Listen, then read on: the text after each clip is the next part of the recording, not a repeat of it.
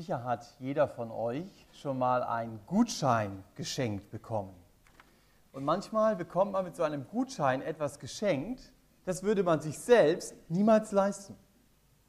Eva und ich haben zur Hochzeit einen Gutschein bekommen, eine Stunde Hubschrauberflug über Hamburg. War super. Hätten wir uns aber selber niemals geleistet. Und heute Morgen geht es um einen Gutschein, den könnten wir als Menschen uns garantiert nicht leisten, egal wie reich wir sind.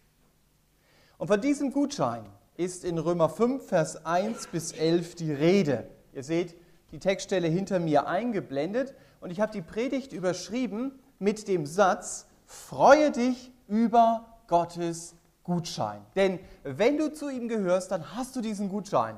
Und das wünsche ich mir, dass du dann am Ende dieses Gottesdienstes rausgehst und sagst, super, ich freue mich über diesen Gutschein, das könnte ich mir selber niemals leisten. Wir lesen diesen Text jetzt miteinander. Da heißt es in Römer 5, Vers 1, da wir nun gerechtfertigt worden sind aus Glauben, so haben wir Frieden mit Gott durch unseren Herrn Jesus Christus, durch den wir im Glauben auch Zugang erhalten haben zu dieser Gnade, in der wir stehen und rühmen uns aufgrund der Hoffnung der Herrlichkeit Gottes. Nicht allein aber das, sondern wir rühmen uns auch in den Bedrängnissen, da wir wissen, dass die Bedrängnis Ausharren bewirkt. Das Ausharren aber Bewährung, die Bewährung aber Hoffnung. Die Hoffnung aber lässt nicht zu Schanden werden, denn die Liebe Gottes ist ausgegossen in unsere Herzen durch den Heiligen Geist, der uns gegeben worden ist. Denn Christus ist, als wir noch kraftlos waren, zur bestimmten Zeit für Gottlose gestorben. Denn kaum wird jemand für einen Gerechten sterben, denn für den Gütigen möchte vielleicht jemand auch zu sterben wagen. Gott aber erweist seine Liebe zu uns darin, dass Christus, als wir noch Sünder waren, für uns gestorben ist. Vielmehr nun, da wir jetzt durch sein Blut gerechtfertigt sind, werden wir durch ihn vom Zorn gerettet werden. Denn wenn wir, als wir Feinde waren, mit Gott versöhnt worden sind durch den Tod seines Sohnes, so werden wir viel mehr, da wir versöhnt sind, durch sein Leben gerettet werden. Nicht allein aber das, sondern wir rühmen uns auch Gottes durch unseren Herrn Jesus Christus, durch den wir jetzt die Versöhnung empfangen haben. Hier geht es also um einen Gutschein, mit dem Gott uns zwei atemberaubende Dinge schenkt. Er gibt uns auf der, er auf der einen Seite Frieden mit ihm selbst, das steht da drauf, und das andere ist Hoffnung auf Gottes Herrlichkeit. So steht es in unserem Text, den wir gelesen haben und mit dem wir wieder zur Predigtreihe über den Römerbrief zurückkehren. Also wenn ich mich über diesen Gutschein nicht freue, dann weiß ich nicht, worüber ich mich freuen soll. Ich habe Frieden mit Gott. Ich weiß, es gibt nichts mehr, was mich von Gott trennt. Ich glaube, was Frieden wert ist, das können nur diejenigen unter euch nachempfinden, die schon mal Krieg erlebt haben. Die wissen, wie das ist, sich seines Lebens nicht sicher zu sein.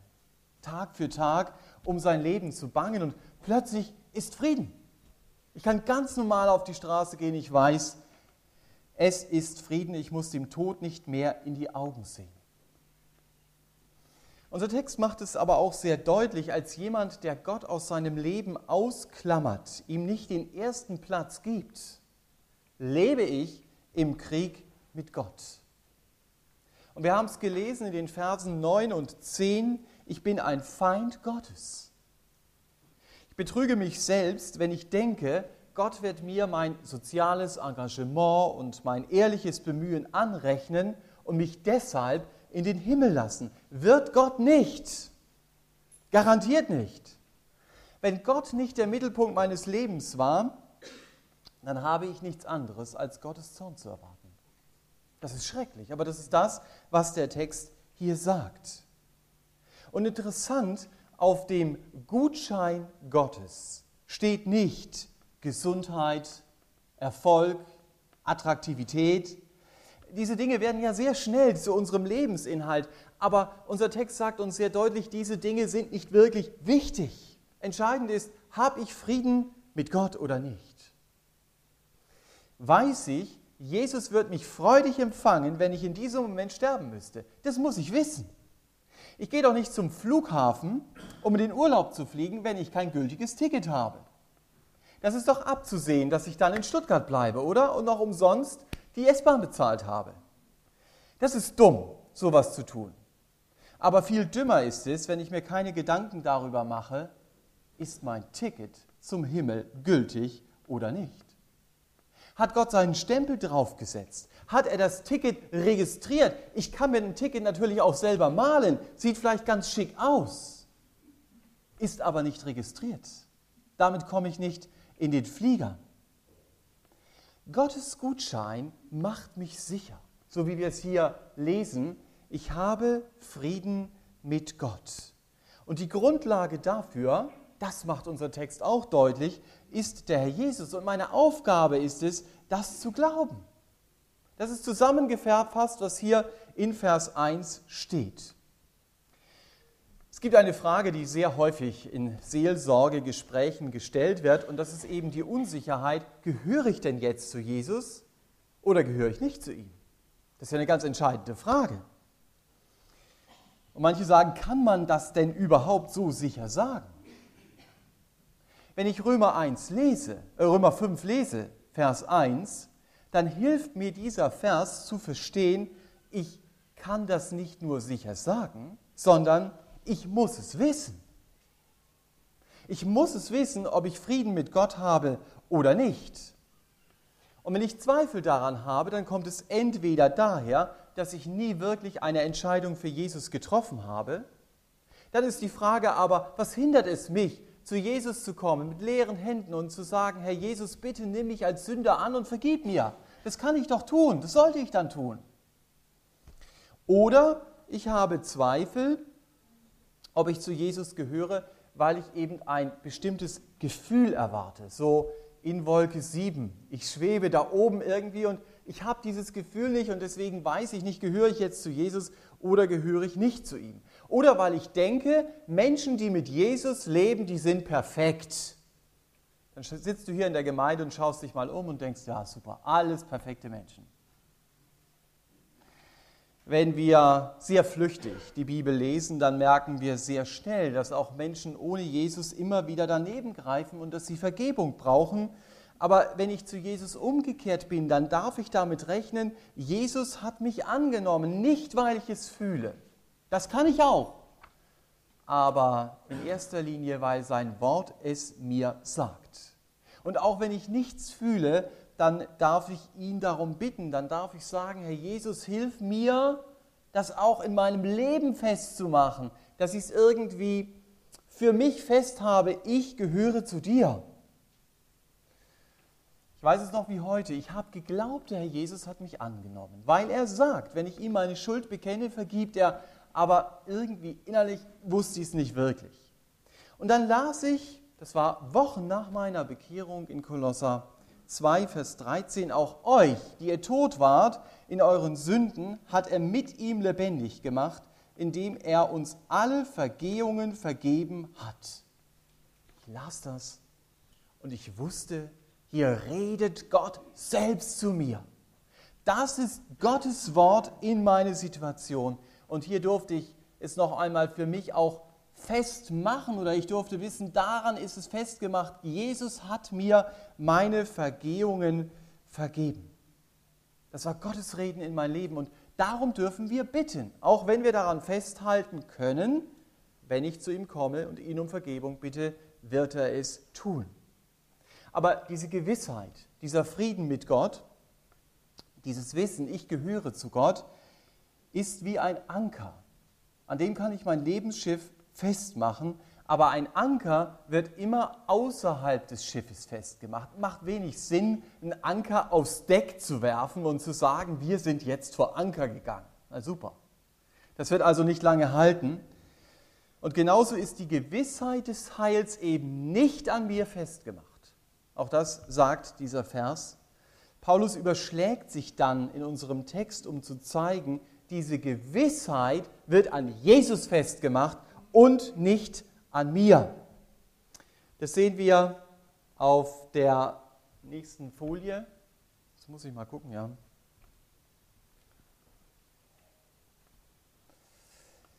In Vers 6 beginnt der Apostel mit einem ganz triumphalen Ausspruch. Das hat mir gefallen. Er sagt, denn Christus. Auf ihn kommt es an. Er ist für mich Gottlosen gestorben. Das klingt eigentlich nicht gut, oder? Wenn ich gottlos höre, denke ich, naja, okay, war ich das wirklich? Ich bin ja eigentlich schon immer in die Gemeinde gegangen oder Zumindest an den großen christlichen Feiertagen hat man mich dort gesehen. Aber es ist sehr wichtig, dass ich mich daran erinnere, ich war los von Gott. Ich war ohne Gott auf eigene Faust durchs Leben unterwegs, selbst wenn Gott Dekoration in meinem Leben war. Und Paulus verstärkt diesen Gedanken dann in Vers 7. Er sagt, für den Gütigen möchte vielleicht jemand zu sterben wagen. Das erleben wir in unserer Zeit immer wieder, dass Menschen für andere ihr Leben einsetzen. Das ist so der Stoff, aus dem dramatische Gedichte sind. Vielleicht mussten einige von euch das Gedicht von John Maynard noch in der Schule lernen. Da heißt es, John Maynard war unser Steuermann, aushielt er, bis er das Ufer gewann. Er hat uns gerettet, er trägt die Kron, er starb für uns seine Liebe, nee, unsere Liebe, sein Lohn. So hat Theodor Fontane dieses Ereignis beschrieben, das da auf dem Eriesee passiert ist und der Steuermann stirbt für seine Passagiere. Jemand anders lässt sein Leben. Das gibt es auch heute noch. Dass jemand für jemand anders sein Leben lässt, in der Regel für Menschen, die es verdient haben. Aber im Gegensatz dazu geht es hier darum, dass der Herr Jesus sein Leben für uns lässt, die wir es nicht verdient haben. Vielleicht um das an einem Beispiel auszudrücken, wenn in einem Bandenkrieg ein SEK-Mann sich in den Kugelhagel wirft, um, einen, um einem Verbrecher das Leben zu retten, dann lässt er sein Leben für einen Verbrecher, der es nicht verdient hat. Das ist ein ganz schwacher Vergleich für das, was Paulus hier im Römerbrief versucht deutlich zu machen. Und genauso lässt der Herr Jesus sein Leben für mich, der ich zweimal nicht verdient habe, der ich auf den Zorn Gottes warten müsste. Und er hat mich vor diesem Zorn Gottes gerettet. Auf dem Weg mit Jesus, wenn ich ihn kennengelernt habe, unterwegs bin mit ihm, ist es leider sehr oft so, dass Christen aufhören, für Gottes Sache zu brennen. Jesus ist nicht mehr so wichtig. Da gibt es dann viele andere Dinge, die werden wichtiger. Und die Frage ist natürlich, warum ist das so? Da mag es mehrere Gründe geben, aber ich glaube, einer der Gründe ist, ein schlechtes Gedächtnis vergoldet die Vergangenheit. Den Spruch kennt ihr wahrscheinlich. Ich mache mir nicht mehr bewusst, was hier steht. Ich war rettungslos verloren. Ich stand da und Gottes Zorn kam wie so eine Tsunami-Welle auf mich zu. Ich habe diesen Zorn gesehen, realisiert, aber ich hatte keine Chance zu entkommen. Ich könnte wohl laufen, aber es würde überhaupt nichts bringen. Ich kann so gut, genauso gut auch stehen bleiben. Und der zehnte Vers ruft mir hier eben zu, vergiss es nie, du warst ein Feind Gottes. Und wenn Paulus das im Namen aller Menschen sagt, dann meint er auch mich. Wir sagen sehr oft, ja, das sind dann die anderen. Nein, ich bin hier ganz genauso gemeint. Paulus hat nie vergessen, was Gott in seinem Leben getan hat. Er schreibt einmal an Timotheus diesen bewegenden Satz, Jesus Christus ist in die Welt gekommen, um Sünder zu retten, von welchem ich der Größte und das meint der Schlimmste bin. Ja, also das drückt er hier so aus. Entscheidend ist also nicht, wie viel moralische Verfehlung ich in meinem Leben getan habe, was da auf meinem Konto steht, sondern wichtig ist zu verstehen, ich war durch meine rebellische, egoistische Haltung von Gott getrennt. Ich hatte keine Chance, in seine Nähe zu kommen. Sehr ernüchternde Wahrheiten heute Morgen hier in Römer 5. Und das, was mich in Gottes Nähe gebracht hat, das nennt Paulus hier in Vers 9 das Blut des Herrn Jesus. Durch sein Blut bin ich gerechtfertigt, also gerecht gesprochen. Und dann heißt es dort in Vers 10, ich bin versöhnt. Das hat mir ganz besonders gefallen. Das ist ein Beziehungswort. Versöhnt, das heißt, da fallen sich zwei um den Hals, sie umarmen sich, weil die Feindschaft vergessen ist und weil Vergebung da ist. Das erleben wir in der Bibel immer wieder, wie frühere Feinde sich um den Hals fallen. Das sind bewegende Momente. Ich denke zum Beispiel an Jakob und Esau. Die waren bis aufs Blut verfeindet. Wenn mein Vater tot ist, dann werde ich Jakob erschlagen. Das war der Plan, den Esau sich fest vorgenommen hatte. Das lesen wir in 1. Mose 27. Das waren die Gedanken. Die hat er jeden Tag bewegt und der Hass wurde jeden Tag größer. Und dann lesen wir, Jahre später läuft Esau dem Jakob entgegen, umarmt ihn, fällt ihm um den Hals, küsst ihn und dann heißt es da in 1. Mose 33, und sie weinten. Hier gab es Versöhnung. Ich finde es so klasse, wie Jürgen Werth es mal ausgedrückt hat. Er sagt, Versöhnung ist wie Heimatklänge für Vermisste. Stell dir mal vor, wie das auf dich wirkt. Heimatklänge für Vermisste. Wie alte Feinde, Hand in Hand. Wie ein Schlüssel im Gefängnis, wenn du einsitzt und weißt, okay, das ist der Schlüssel zu meiner Tür. Wie in Seenot, Land in Sicht. Das ist der rettende Ruf. Wie ein Weg aus der Bedrängnis, wie ein strahlendes Gesicht, so ist Versöhnung, so muss der wahre Friede sein. Besonders deutlich wird uns das zum Beispiel in Lukas 15 vor Augen geführt, was Versöhnung ist. Lukas 15, das ist ja das goldene Blatt der Bibel, ein Kapitel, in dem es gleich dreimal um Verlorenes geht. Und in diesem Kapitel sehen wir dann die ergreifende Szene, wie der verlorene Sohn nach Hause kommt und der Vater innerlich bewegt ihm um den Hals fällt und ihn als Zeichen der Versöhnung küsst.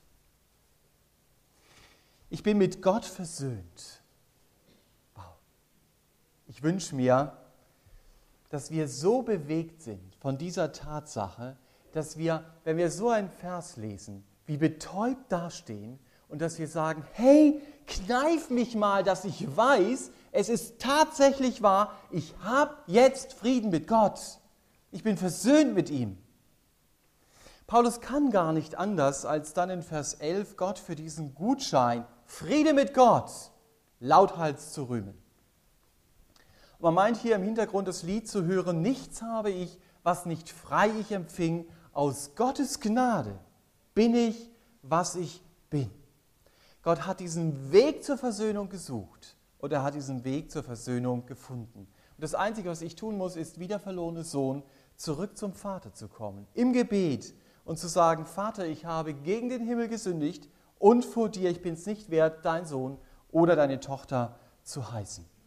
Und wenn ich zu meiner Sünde stehe und sie vor Gott und womöglich auch vor Menschen bekenne, dann will Gott mir vergeben. Weil der Herr Jesus wie ein Rebell gegen Gott verblutet ist und damit meine Strafe für meine rebellische Haltung auf sich genommen hat. Das ist die gute Nachricht. So bekomme ich Frieden mit Gott. Und wenn ich im Beichtstuhl knie und mein Gewissen entlasten will, dann bekomme ich vielleicht Frieden mit mir selbst, aber keinen Frieden mit Gott. Das ist mir ganz wichtig. Hier geht es um Frieden mit Gott und nicht um eine Pseudo-Entlastung meines Gewissens. Denn wenn so ein Gebet für mich Leistung ist, um Gott damit zu beeindrucken und nicht Kapitulation vor Gott, dann werde ich nicht erleben, was es heißt, mit Gott versöhnt zu sein. Ich als Mensch kann nur staunend dastehen und bekennen, ich bin schuldig. Und ich kann nur daran glauben, das Blut des Herrn Jesus macht mich gerecht. So gerecht, dass Paulus hier in Vers 8 sagen kann, wir waren Sünder. Nicht wir sind es. Das betrifft nicht meinen Alltag. Ich bin als Christ nicht sündlos. Aber es betrifft meine Stellung vor Gott. Die Bibel nennt Christen immer Gerechte. Sie nennt Christen nicht mehr Sünder. Zum Beispiel 1 Timotheus 1, Vers 9. Da sagt Paulus, für Gerechte gibt es kein Gesetz. Das gibt es nur für Sünder. 1 Timotheus 1, Vers 9. Wenn ein Asylant zum Beispiel die deutsche Staatsbürgerschaft bekommt, dann hat er damit andere Rechte und andere Pflichten. Vielleicht lebt er oder vielleicht lebt jemand anders, der aus derselben Kultur kommt, moralisch viel besser als unser neuer Staatsbürger. Aber trotzdem hat er nicht dieselben Rechte, weil unser neuer Staatsbürger eben eine andere Stellung hat durch den angenommenen Asylantrag. Gott hat mich in die Stellung eines Gerechten gesetzt. Das werden wir beim nächsten Mal in Römer 5, Vers 19 wörtlich lesen. Er hat mich in die Stellung eines Gerechten gesetzt. Aber hier in Römer 5, besonders in Vers 1 und 2, wird es angedeutet. Ich habe Frieden mit Gott. Durch Jesus Christus steht dort.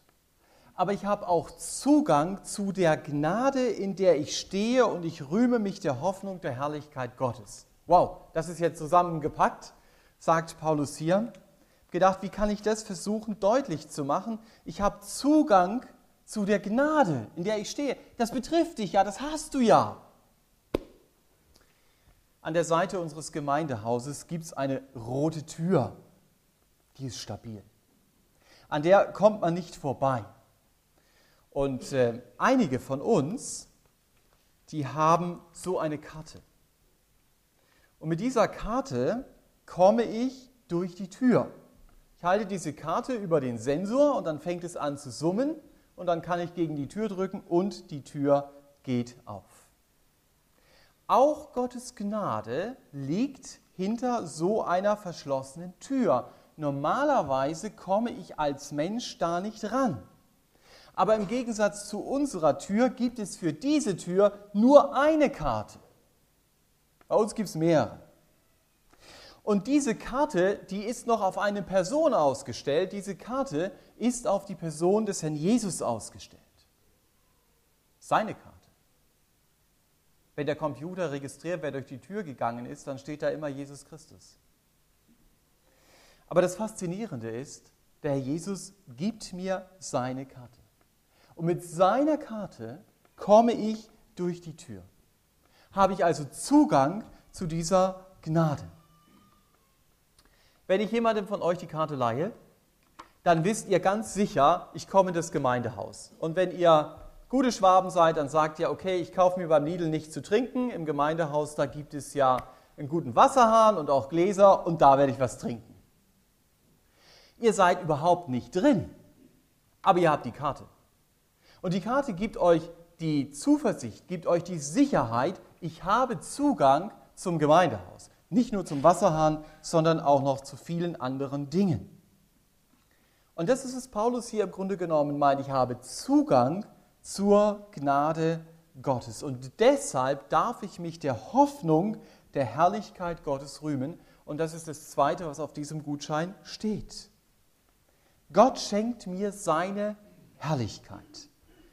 Und damit können zwei Dinge gemeint sein. Entweder der Himmel oder ein Leben mit Gott. Beides ist Herrlichkeit.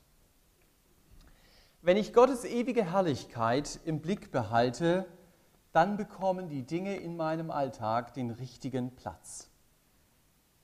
Dann ist mir klar, was ich besitze und meine Begabungen und meine Beziehungen, die ich habe, die muss ich sehr bald wieder loslassen. Aber auf den Platz in Gottes Herrlichkeit darf ich mich freuen. Den muss ich nie wieder loslassen.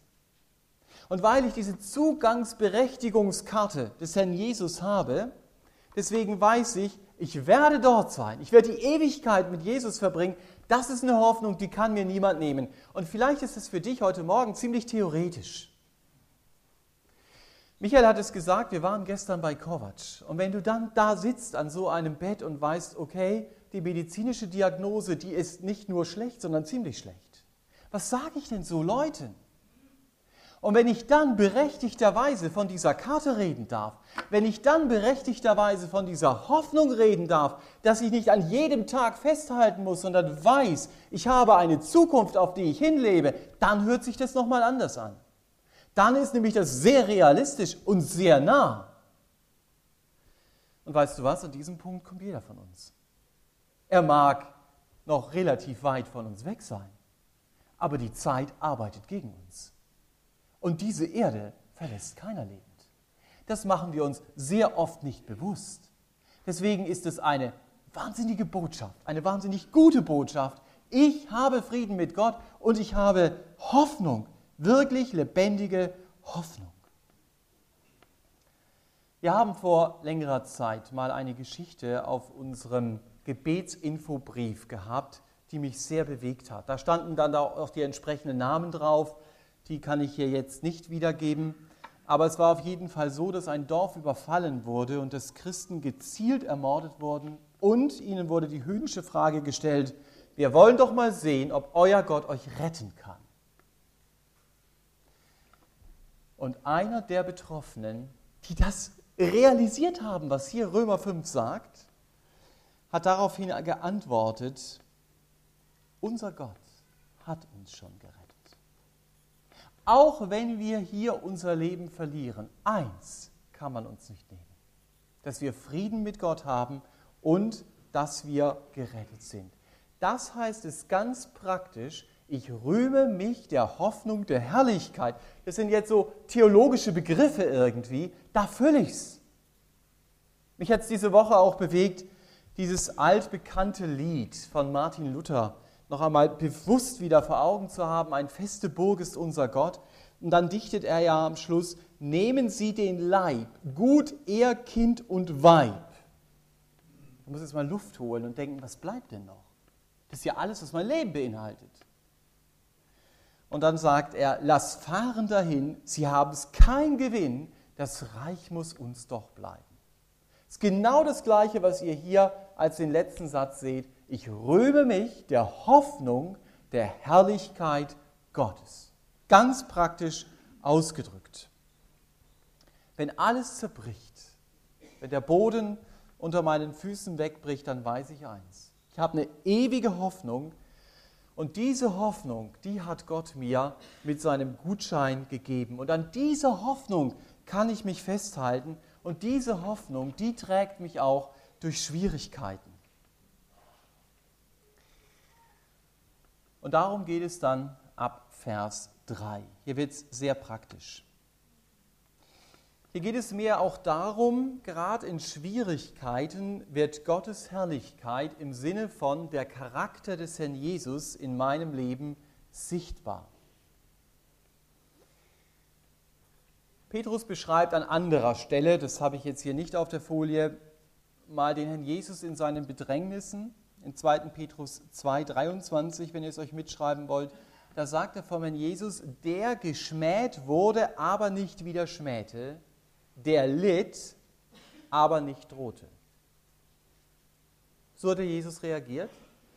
Und in 1. Petrus 4 stellt der Apostel dann dort den Bezug her und sagt, wenn die Leute euch verfolgen, dann schaut auf Gottes Herrlichkeit. Wenn sie euch schmähen, dann denkt daran, der Geist der Herrlichkeit ruht auf euch.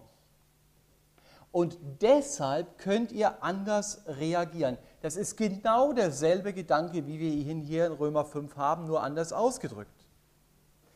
Das heißt, wenn du jetzt gerade in einer Schwierigkeit steckst, dann sieh das als Möglichkeit an, Gott zu erleben. Das ist nicht immer einfach. Es braucht auch Zeit bis man an dem Punkt ist. Aber Paulus gibt uns den Rat hier. in diesem Text.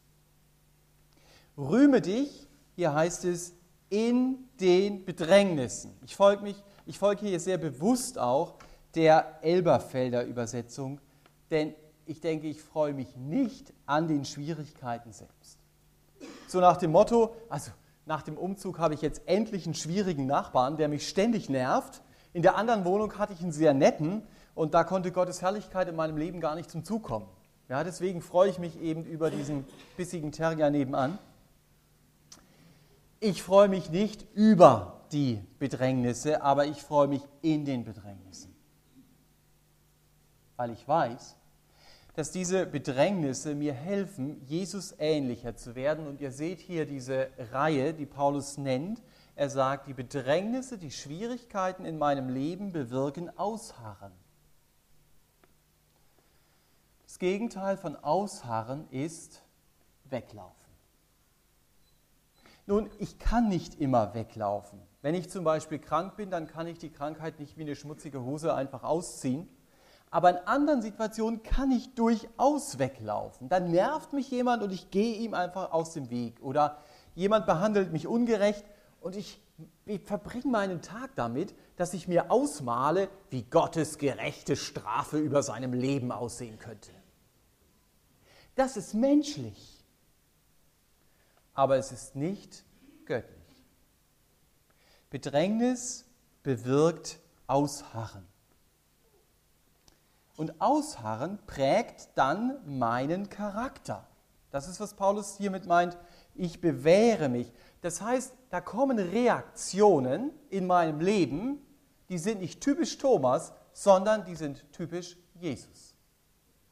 Aber es ist diese Reihe Bedrängnis, Ausharren und dann kommt Bewährung. Mich hat es mal beeindruckt von meinem geistlichen Vater, dem zusammen ich eine Entscheidung für Jesus, für mein Leben treffen konnte, dass jemand ihm hinten rauffuhr aufs Auto. Und er stieg dann aus und eines der ersten Worte war, wir sind Ihnen nicht böse. Vielleicht wäre eines meiner ersten Worte gewesen, haben Sie schon mal was von Abstand halten gehört? So richtig ironisch und bissig. Aber Gott will uns helfen, bewährt zu sein, dass unser Charakter sich verändert.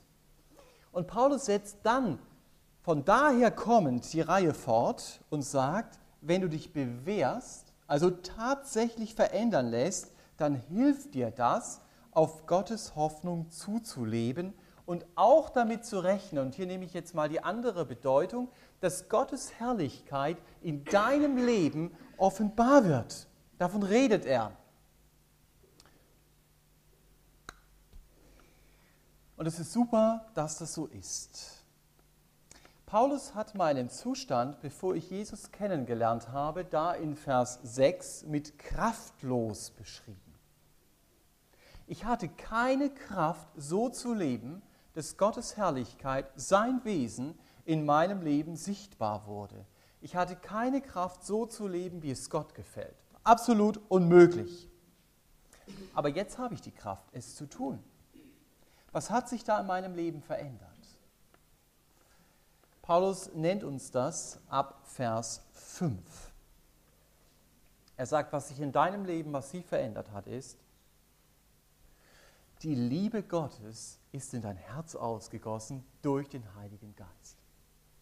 Das hast du erlebt, ob du es heute Morgen fühlst oder nicht, das ist so.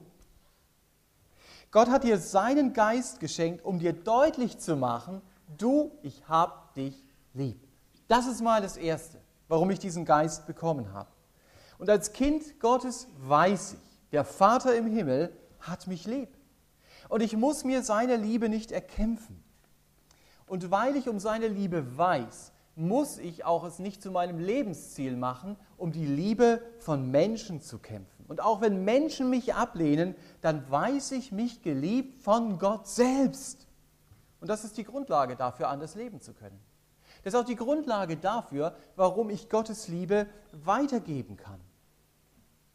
Auch wenn Menschen mich ablehnen, trotzdem das Beste für sie zu suchen.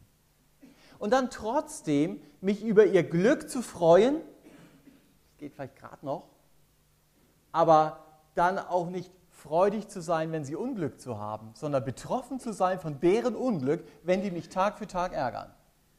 Das ist nicht menschlich. Das ist etwas, was Gott mir schenkt und ich darf mir das immer wieder bewusst machen, er liebt mich von ganzem Herzen. Deshalb darf ich zum Beispiel mit dem anderen auch freundlich reden, auch wenn er mich anmeldet. Das kann ich nicht aus eigener Kraft. Aber die gute Nachricht ist, du musst es auch gar nicht aus eigener Kraft. Dafür hat Gott dir seinen Geist gegeben. Und du darfst entdecken, wie das ist, eben nicht mit gleicher Münze heimzuzahlen. Du musst nicht mit der Säge in der Tasche rumlaufen, um an den Stühlen deiner Mitarbeiter zum Beispiel zu sägen oder deiner Kollegen. Oder stinkbombenmäßig unterwegs zu sein, weil das Betriebsklima sowieso schon vergiftet ist, also gebe ich meinen Duft auch noch dazu.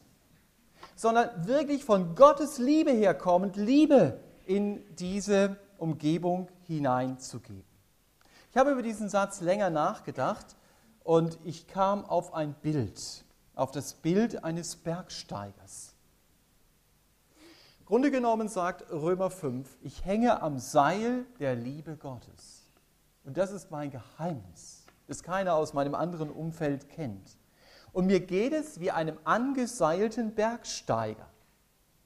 Wenn ich angeseilt bin, dann kann ich sehr waghalsig über manche Felsvorsprünge klettern. Und ich weiß, wenn das nicht so gelingt, ich bin angeseilt. Kein Problem. Ich werde nicht abstürzen. Wenn ich kein Seil habe, dann ist die Gefahr sehr groß, innerlich abzustürzen und Schaden zu erleiden. Zum Beispiel, wenn man meine freundliche Reaktion ausnutzt oder wenn man meine freundliche Reaktion sogar gegen mich verwendet. Und da werden viele von euch solche bitteren Erfahrungen schon gemacht haben. Aber wenn ich ein Angeseilter bin, dann kann ich mich auf waghalsige Klettermanöver in Beziehungsbergen einlassen. Es tut mir trotzdem noch weh, wenn ich abstürze, weil ich vielleicht mit meinem Körper gegen den Felsen der Ernüchterung schlage, weil ich mir mein Knie aufschlage. Aber das wird mich nicht mehr existenziell erschüttern. Ich stürze nicht ab weil ich am Seil der Liebe Gottes hänge. Ich glaube, das ist ein ganz großes Geheimnis. Ich kann das hier nur anreißen, aber es lohnt sich von der Bibel her intensiver mal darüber nachzudenken, was meint Paulus mit Römer 5, Vers 5. Als Christ kann ich also der Spur nach ein Leben wie der Herr Jesus leben. Warum? Weil Gott mir seinen Geist schenkt. So haben wir es hier gelesen in Römer 5. Und deswegen lebt er sein Leben durch mich. Auch wenn du auf die Nase fällst, und das wird dir immer wieder passieren, du brauchst den Kopf nicht in den Sand zu stecken. Paulus sagt, hey, denk daran, wie wir es hier in Vers 5 lesen, die Hoffnung lässt nicht zu Schanden werden. Das ist so ach, so richtig so ein triumphaler Ausspruch, den er hier bringt, auch wenn es hart sein kann. Die Hoffnung lässt nicht zu Schanden werden. Hoffnung gibt dir so viel Kraft. Um es auch in ein Bild zu sagen, ich denke an die Tausenden von Schicksalen, als nach dem Krieg viele Männer nicht mehr nach Hause kamen. Du weißt nicht, wo sie sind. Du weißt nicht, ob sie in irgendwelchen Gefangenenlagern leben oder ob sie schon lange unter der Erde verscharrt sind. Und dann, nach jahrelangem Warten, kommt so ein Brief. Wir haben Ihren Mann gefunden. Er kommt in zwei Wochen mit dem und dem Transport auf diesem Bahnhof an. Die äußere Situation ist genau dieselbe. Eine Mutter, die versucht irgendwie die Kinder durchzubekommen, die immer noch in dieser ärmlichen Unterkunft steht, die den Brief vom Roten Kreuz in der Hand hält und trotzdem ist plötzlich alles anders. Der Lebensmut kehrt zurück, der Gedanke an die Zukunft ist wieder da, die Freude auf das Wiedersehen bestimmt die folgenden Tage. Die Schwierigkeiten sind immer noch die gleichen, die die Ehefrau schon in den letzten Monaten hatte und der ihr, die ihr den Schlaf geraubt haben, aber die Hoffnung ist so groß, dass alles andere klein wird. Und das ist vielleicht ein Bild dafür, wie das aussehen kann, was Paulus hier meint. Die Hoffnung lässt nicht zu Schanden werden. Gott wird mich nicht enttäuschen. Es gibt eine Hoffnung, an der ich zu Recht festhalten kann. Ich finde es eine packende Botschaft. Es ging also heute Morgen darum, das haben wir gesehen, wir haben einen Gutschein als Christen in der Hand mit zwei unglaublichen Zusagen, die wir uns selbst nie hätten erfüllen können. Wir haben Frieden mit Gott, das ist das Erste. Und das Zweite, wir haben die Hoffnung auf Gottes Herrlichkeit, einmal bei Gott in Ewigkeit zu sein, aber auch schon jetzt leuchtet diese Herrlichkeit durch mein Leben hindurch. Und deshalb freu dich über Gottes Gutschein. Das war das Thema in Römer 5. Und ich wünsche uns, dass die Freude über Gottes Gutschein uns ganz neu packt und dass wir es auch zu schätzen wissen, was wir da in unserer Hand haben und dass wir nicht sagen Dankeschön und es in den Schrank liegen, legen und dann liegt es da einige Jahre.